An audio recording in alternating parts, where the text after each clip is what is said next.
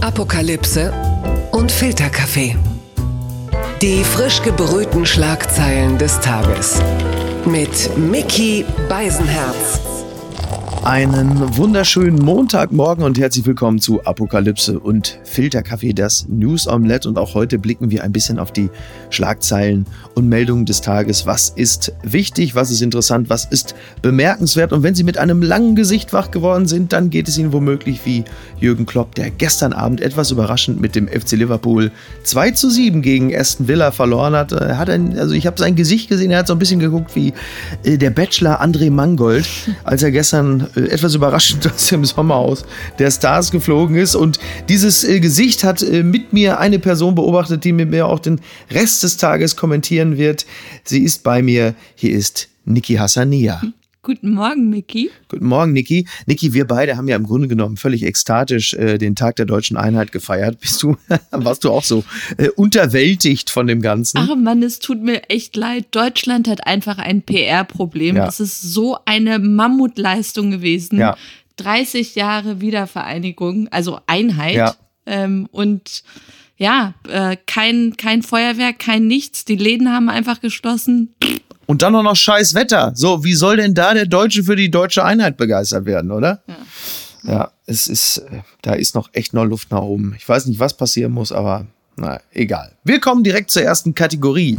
Verlierer des Tages.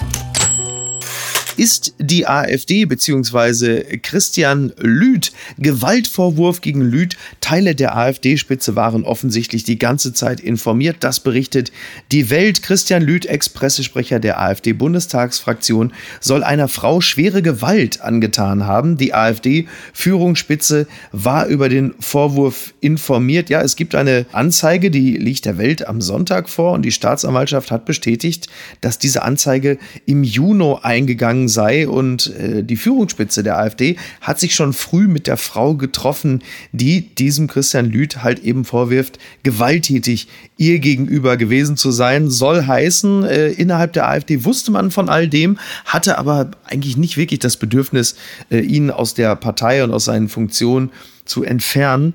Und äh, wenn man die äh, wunderbare Doku von Thilo Mischke äh, rechts deutsch radikal gesehen hat, dann hat man ja auch diese Szene gesehen, in der Lüth sich mit dieser äh, Bloggerin, mit der rechten Bloggerin getroffen hat. Und äh, klar, was in erster Linie hängen bleibt, sind natürlich die Begrifflichkeiten von Migranten, die vergast oder erschossen werden sollen. Aber es ist ja auch noch was anderes aufgefallen. Das war diese sehr, sehr unangenehme Art, äh, eklig würde ich sagen, wie er mit dieser jungen Frau geredet hat, oder Niki? Ja, er hat sie mit Mäuschen angesprochen und ja, was hast du denn gedacht, Mäuschen? Ja. Und da dachte ich mir schon, was ein ekelhafter Typ.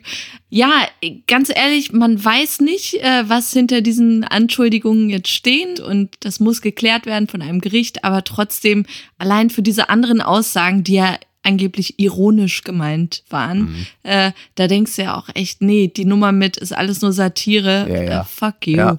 Ja. Äh, in diesem äh, Video gab es noch so ein paar andere Dinge. Ich weiß nicht, ich glaube, da ging es auch noch so, gab es noch irgendwelche Menstruationsgags und dass Frauen, du merkst es halt einfach, dass in seinem Weltbild Frauen jetzt wirklich nicht zu mehr taugen. Ja, ihr habt ja Hormone. Ja, das habt ja alle war's, Hormone genau. So, genau. Das ist natürlich in keinster Weise, äh, lässt das Rückschlüsse darüber zu, dass jemand dann gewalttätig gegenüber Frauen wird, das ist klar. Aber es hat sich da ein Bild komplettiert, das man äh, an der Stelle schon hatte.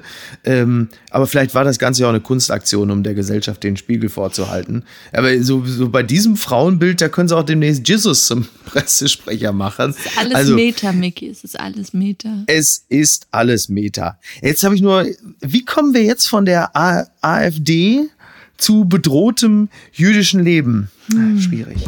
Die Schlagzeile des Tages. Kommt von der Süddeutschen Attacke vor Synagoge in Hamburg. Kurz vor dem Jahrestag des Anschlags auf die Synagoge in Halle ist es in Hamburg zu einer offenbar antisemitischen Attacke gekommen.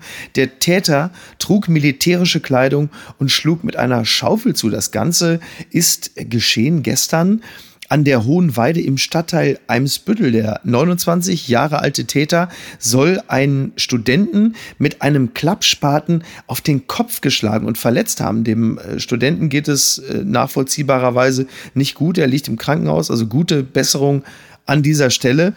Und das, der ganze Vorfall ist natürlich einfach sehr hart, nicht nur wenn man äh, bedenkt, dass Halle sich fast jährt und dass gestern auch ein äh, jüdischer Feiertag war, sondern das steht auch in einer ganz langen Reihe von antisemitischen Straftaten, die sich in Deutschland seit 2017 in etwa verdoppelt haben. Das ist so, und das ist irre. Und oder? ich, ich muss auch echt gestehen, mich irritiert es bis heute, dass Synagogen immer noch ähm, unter Polizeischutz Mhm. stehen. Also du hast da immer Polizisten davor und ich hab mir echt immer an den Kopf gepackt und dachte mir, es kann doch nicht sein in 2020 und was für ein Eingeständnis das ist, ja, dass, Ja. äh, dass es wirklich eine ernste Bedrohung heute noch ist und nach all diesen Meldungen in letzter Zeit, äh, die ja wirklich vermehrt auftreten, da denke ich mir, nee, zu Recht, am besten sollte da echt die Bundeswehr äh, rund Ja. um die Uhr stehen so, und so traurig das ist, ne? ja, echt beschämt. Total. Und, und wir dürfen wirklich nicht vergessen, es war lediglich eine besonders stabile Tür, äh, die uns in Deutschland, beziehungsweise natürlich in diesem Falle vor allem die jüdische Gemeinschaft, vor einer noch größeren Katastrophe bewahrt hat, als es dann ohnehin schon gewesen ist. Stell dir das einfach vor, was passiert wäre, wenn die nicht gehalten hätte. Äh, man mag es sich nicht ausmalen, aber Und schon so war Ja. es schlimm genug. ja, absolut widerlich und ähm, tja, ich wüsste nur jetzt nicht, was da irgendeine, was da irgendein Gegentrend auslösen könnte. Ich bin da auch einigermaßen ratlos, muss ich sagen. Ich dachte, du wärst längst tot. Ja, das bezieht sich auf den äh, US-Präsidenten. Ich, oh, da gibt's jetzt bestimmt dann wieder böse Meldungen. Das darf, das gibt's doch nicht. Die Neue Zürcher Zeitung schreibt, Donald Trumps Leibarzt weicht wichtigen Fragen weiterhin aus. Über den Gesundheitszustand des amerikanischen Präsidenten herrscht weiter Verwirrung. Statt gewissenhaft zu informieren, setzt sich sein Leibarzt als schönrednerischer Spin-Doktor in Szene. Ja, du hast Sean Conley äh, sicherlich auch gesehen, diesen wirklich, also äh, bemerkenswert gut aussehen. Ich habe wirklich zwischenzeitlich gedacht, Trump hätte jetzt einfach auch noch Antonio Banderas. Er sieht echt aus Arzt wie ein junger Antonio Banderas, stimmt, ja. Oder? Und ähm, jetzt ist ja dieser, dieser Arzt zum zweiten Mal vor, äh, vor die Kameras getreten und hat dann halt eben über diesen äh, amerikanischen Patienten gesprochen. Und die Leute sind jetzt etwas, etwas verwirrt, weil der, der Arzt hat dann versucht, ein optimistisches Bild zu zeichnen. Er sprach davon, Trump könnte heute bereits aus der Spitalpflege entlassen werden. Ähm, das passt aber natürlich nicht zu dem, was er sonst so erzählt hat. Denn äh, dieser Sean Conley hat dann unter anderem erzählt, dass Trump mindestens zweimal seit Freitag hohes Fieber gehabt hätte, eine tiefe Sauerstoffsättigung im Blut ähm, und, und deshalb wäre ihm zusätzlicher Sauerstoff verabreicht worden. Was ja nicht ganz dazu passt, wenn man sagt, nee, eigentlich ist äh, super. Und dann hat Conley noch gesagt, dass Trump zusätzlich zu den bereits potenten Behandlungsmethoden, äh, dass er einen Antikörpercocktail gekriegt hätte und mit dem äh, Medikament Remdesivir äh, behandelt worden wäre. Und dann hätte es auch noch einen starken Steroidentzündungshemmer gegeben. Und spätestens das ist ja nun ein Beleg dafür, dass es so einfach jetzt noch nicht gelaufen sein kann. Ja, äh, und bei allem immer so diese, diese Betonung, also auch die Körpersprache dieser Ärzte, Ja. ähm, diese, diese ständige Betonung, wie fit er wäre und, und wie äh, leicht er doch alles wegstecken würde. Und Mhm.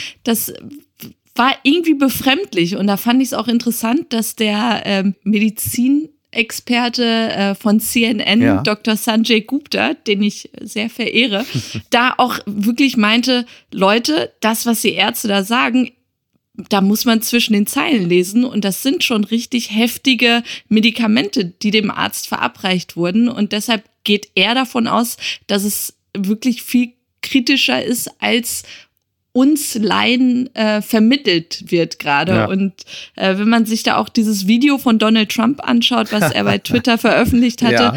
da wurde ja auch ähm, eindeutig, da bei Minute eins oder so sieht man so ein Hiccup, Mhm. wo, wo jetzt alle spekulieren, dass er an der Stelle wahrscheinlich heftig gehustet hätte äh, oder irgendwas, Ja. das da zusammengeschnitten worden sei. Genau. Irre. Ja, das ist wirklich interessant. Also der, dieser, dieser Sean Conley, bevor wir gleich noch mal kurz auf das, auf das Video kommen, ähm, der hat ja dann auch zum Beispiel, also es passt auch ein bisschen zu dem Video, hat dann, er wurde auf die Lunge angesprochen und äh, hat aber die Lunge gar nicht erwähnt, sondern er hat dann einfach von der normalen Funktion von Herz, Leber und Nieren geschwärmt und so nach dem Motto, ja, aber die Lunge, Hm? Was? Ne, nix. So? Also der, der, der war so, ein- er war so ein bisschen wie Andi Scheuer vor dem Mautuntersuchungsausschuss und das Video, worauf I du don't ansprichst. recall. I don't recall. Genau, genau. Und das, und das Video, worauf du ansprichst, das ist ja diese Videobotschaft von Trump selbst. Und ich habe das, ich habe ihn gesehen, er trug ja keine Krawatte. Äh, jetzt bei Trump zu sagen, er sah blass aus, ist natürlich ein bisschen schwierig. Aber die Frisur hat maximal, also die sahen maximal nach 50.000 Dollar aus. Aber diese Szene, genau da gibt es gibt genau das, was du meinst, dieser, dieser Schnitt. Ähm, da spekuliert man jetzt, was dazwischen alles passiert sein mag. Ne? Also ein leichter Huster, den hätte man noch drin lassen können, weil man sagt, ja gut, er hat halt Corona. Aber ich glaube wirklich, der muss ja entweder Blut gehustet haben oder zwischenzeitlich wurde er auf dem Schreibtisch wiederbelebt. Dann lassen sich noch so drei Navy Seals ab, dann kommt noch ein Helikopter, Oder so eine noch ein Dave, Exorzist. So, so eine Dave-Situation, so Doppelgänger statt das sind, jetzt du. Also, ja, es ist ja, nachdem, wie die sich gerade verhalten, hat es ja sowieso ein bisschen was von Nordkorea, ne? Also wirklich die Frage, wie krank ist Trump wirklich? Demnächst hat, hat Trump eine Schwester, die übernehmen kann? Aber die Situation ist ja auch absolut, hast du dieses, Hot- hast du dieses, ich wollte schon Hotelzimmer sagen, das Krankenzimmer von Trump gesehen? Ja. Das hat ja mit einem, mit, ja, oder? Luxus pur. Also, ähm, ja, alles, alles sehr, sehr komisch. Ja, ja, vor allen Dingen äh, jetzt, ich meine, jetzt ist die Situation, jetzt liegt Trump äh, den ganzen Tag im Bett und guckt TV. Also im Grunde genommen hat sich doch nichts verändert, muss man doch sagen. Same, same. Ja, ja. Wobei, äh, was ich äh, interessant finde, die Tweets von Trump lesen sich etwas seltsam. Also er hat jetzt, äh, jetzt vor zwei Tagen hat er irgendwas auch geschrieben, von wegen die USA brauchen einen Stimulus. Das Wort Stimulus hat er noch nie im Leben benutzt. Jetzt ist die Frage, wer schreibt seine Tweets? Er hat auch sowas wie Love hinten dran geschrieben und so. Es liest sich seltsam. Also ich finde, wenn, wenn das jetzt so weitergeht, jeder intelligente Satz bei Twitter könnte ihn verraten. Ich, ich finde noch viel lustiger an der ganzen Nummer, wie CNN Mhm. Schon das Ganze so äh, weitermalt. Ja.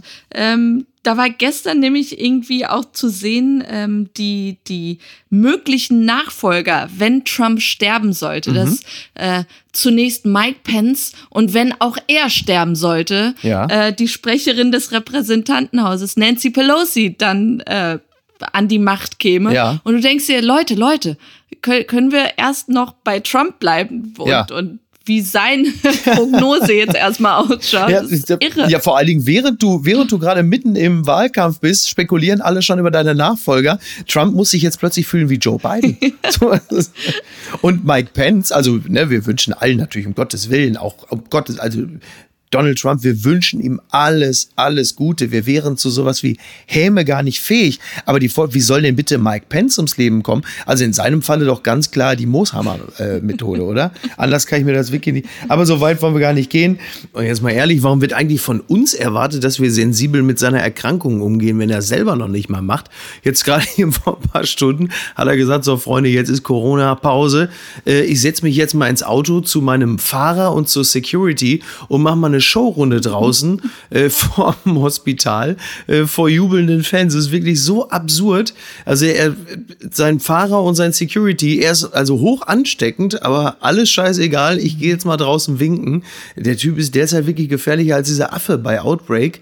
Ähm, es ist, ist, es ist Wahnsinn. Also es deutet doch vieles darauf hin, dass er plant, den Bolsonaro zu machen und irgendwann zurückzukommen und zu sagen, ja Leute, seht ihr, ich hab's euch doch gesagt, so schlimm ist es nicht. Ich kann dazu nur eins sagen, also alle Leute, die im Zwischenzeitlich was Schlechtes gewünscht haben, ich bin der wirklich, ich sag ganz klar, bitte nicht im Impeachment, bitte kein Lee Harvey Oswald 3.0, bitte auch kein Covid-19, auch wenn es eine gelungene Pointe wäre, zugegeben. Dieser Mann muss einfach klar und deutlich abgewählt werden, dass diese ganze Geschichte sauber auserzählt ist. Nicht, dass irgendwelche White Supremacists oder die Proud Boys auf den Gedanken kommen, er sei jetzt so eine Art weißer Martin Luther King, oder? Ja. Ja. Das hat mich überrascht.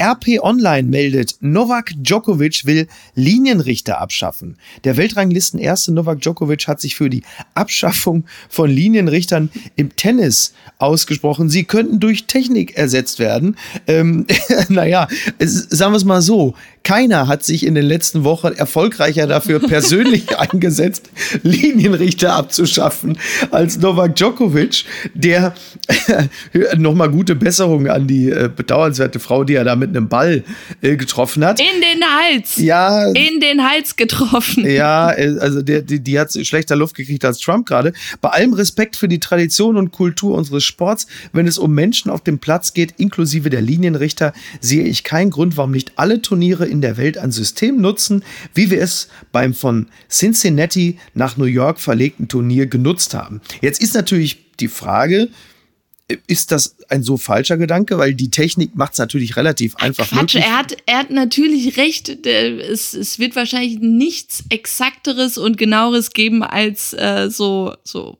Technik, die einem sagt, ob es ein In oder Out jetzt war. Ja. Aber ich will Situationen haben, wo Spieler streiten, ja. so McEnroe-mäßig ja, und mit ihren Schlägern ja. Nach dem Linienrichter werfen oder so. Ja, du hast mich völlig überzeugt. Ich glaube auch. Das wäre einfach schade, oder? Die schönen Diskussionen, das, das darf nicht vergehen.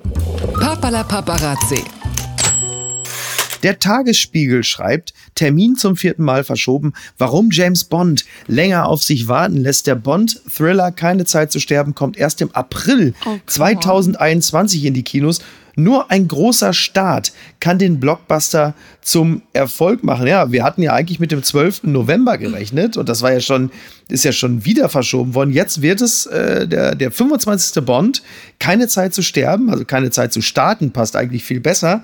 Ähm, der kommt jetzt Anfang April 2021. Der Film ist ja bald häufiger verschoben worden als hier Chinese Democracy von Guns N' Roses. äh, no pun intended, Chinese Democracy. Ähm, ich klinge schon wie Trump, ne? China, it's a Chinese China. virus. Die, die sollen, die sollen es aufgeben, die sollen wie alle anderen den Film einfach bei Prime oder Netflix äh, rausbringen. Mhm. Ja, es nervt einfach. Immerhin hat Billie Eilish ihr, ähm, ihren Song als Video jetzt rausgebracht. Ja. Und ja, es, ich, ich finde es ganz süß, wie sie wirklich hoffen, äh, dass die Kinos bald aufmachen und sie da an einem Wochenende ihre Millionen reinholen. Ja. Aber ähm, Nein. Es bedingt sich aber auch gegenseitig. Also, äh, wenn es keinen Bond in den Kinos gibt, gibt es im nächsten Jahr keine Kinos mehr für Bond. Das ist ja leider auch die Wahrheit. Du musst halt dann auch manche Filme dann mal rausbringen, dass wenigstens ein paar Leute dann auch kommen und die Kinos auch am Leben erhalten. Aber die glauben halt einfach alle, dass das dann im April vorbei ist und die Leute reinströmen und werden dann feststellen, es reicht immer noch nicht. Ich meine, der Film hat auch 250 Millionen gekostet. Das ist ja ein halber an die Scheuer muss man sagen. mein Tipp an alle: ja. einfach lieber Mission Impossible. Es ist das bessere ja. James Bond. Def ja. Absolut. Total völlige Zustimmung. Ähm, was aber jetzt mal ernsthaft, was ja richtig blöd ist, ist ja nicht nur für die Filmfirma, sondern auch für die ganzen Sponsoren. Denn die Bond-Reihe ist ja schon seit Jahren nichts anderes als ein einziger großer Werbefilm für neue Produkte wie Uhren und Autos und all das. Und das geht dann, also wenn der Film rauskommt, sind die ganzen Modelle natürlich veraltet und die ganze Promo-Plattform ist halt verpufft. Das kommt halt auch. Ich meine jetzt, ich habe jetzt kein großes Mitleid mit Omega oder BMW oder Aston Martin, aber trotzdem. Also wir bleiben dabei, ein Typ mit seltsamem Frauenbild, der einfach kein Publikum mehr findet. Näher als jetzt wird Christian Lindner James Bond nie mehr kommen. Twitter, 280 Zeichen Wahnsinn. Es trendet das Sommerhaus wie verrückt. Und die Sendung hatte gestern ja ihr, also ihr, ihren, äh, ihren Mega-Plot-Twist, möchte ich sagen. Denn das äh, Inti jetzt fange ich nämlich auch schon an wie die, das intrigante Pärchen André Mangold und seine äh, Jennifer äh, wurden dann etwas überraschend, vor allen Dingen für sich selbst, ähm, rausgeschmissen. Nach einem unglücklich verlaufenden Spiel haben ihre Erzfeindin Eva und Chris sie ähm, spontan rausgeschmissen. Und wir waren natürlich geschockt, Niki, oder? Ich habe mich so gefreut. Ich, ich bin wirklich, du, du hast mich dabei beobachtet, wie ja, ich den Fernseher anbrülle. Ja. Es, äh, Stimmt, du bist wirklich unglaublich emotional, ne? ich finde das einfach unfassbar, wie diese vielen erwachsenen Pärchen auf ein Paar sich, sich so, so mhm. eingeschossen hat und, da mobbt und, und pöbelt, das ist so. Wo selbst die Promis unter Palmen sagen, so kann man nicht mit Leuten umgehen. Ja, vor allem äh, wirklich, wie viele Jahre laufen jetzt Reality-Shows und da meint man, sie wüssten, dass da Kameras sind mhm. und dass manche Moves nicht so gut ankommen beim Publikum. Was sagst du, Mädchen? Was sagst du, Mädchen? dass hier Kameras laufen. Was heißt hier Guten Morgen? Du sollst mir nicht Guten Morgen sagen. Ich habe Angst So vor halt. den Liedschern. ja, ja, auch wirklich panische Angst. Die sieht ja aus wie Maschmeier mit Perücke, aber spricht dann halt eben irgendwie, wie, weiß ich nicht. ey. Also es ist, äh, der lange Rede, kurzer Sinn, wir werden es auch am Mittwoch wieder gucken, oder? Sowieso. Ja. Und was schreibt eigentlich die Bild? Die Bild featuret jetzt das neue Buch von Christoph Daum. Christoph Daum hat so eine Art Autobiografie geschrieben. Äh, Das Buch heißt äh, Immer am Limit äh, mit Christoph Daum. Und jetzt macht die Bild das, was sie natürlich am besten kann. Sie featuren ihn jetzt die komplette Woche. Dann erzählt er natürlich, da steht schon, so war mein erstes Mal Koksen, was ich super finde. Und da gibt es eine, eine Beschreibung. In der, gest, gestern hat die Bild am Sonntag ein Interview mit ihm gemacht. Da fragt man ihn, Herr Daum, rund 70.000 Bücher erscheinen in Deutschland pro Jahr. Warum sollte man ausgerechnet Ihres kaufen? Und dann sagt er, äh, ja, äh, äh, äh, es ist eine ganz neue Form einer Biografie. Äh, Es ist äh, mehr ein Roman gemischt mit einer Biografie, mit dem Unterschied, dass es nicht um, sich nicht um eine fiktive Figur handelt, sondern um einen realen Menschen, über den authentisch, gefühlsvoll berichtet wird. Und jetzt, und das zieht den Leser rein. Ja, so viel zum Thema. Also reinziehen ist ja in Also dem ich will Zusammenhang nicht ja sagen, sowieso- aber er wirkt so, als würde er immer noch unter Einfluss von Koks stehen. Ja, jetzt guckt ja auch keiner mehr hin. So, jetzt ist am dem Alten am Tegernsee ist mittlerweile auch egal. Bitte, jetzt soll er machen, wenn er meint. Und äh, ich, ich glaube, ich muss da mal reinlesen. So, komm, jetzt haben wir die Leute schon komplett entnervt. Jetzt machen wir auch richtig den Sack zu, oder, Niki? Do it. Post von Wagner. Brief an den kranken Präsidenten. Das ist das, das wirklich das, was ihm noch gefehlt hat. Ne? Als erstes muss man dem Präsidenten Trump sagen, dass die Welt nicht untergeht, während er krank ist. Bienen bauen ihre Waben. Die Hummeln befliegen Blumen. Lustige Delfine springen aus dem Meer. Sperlinge picken Speisereste auf unseren Straßen. Sonne und Mond drehen sich weiterhin. Es ist nicht das Weltende, wenn Sie krank sind. Sie sind nicht der Weltherrscher.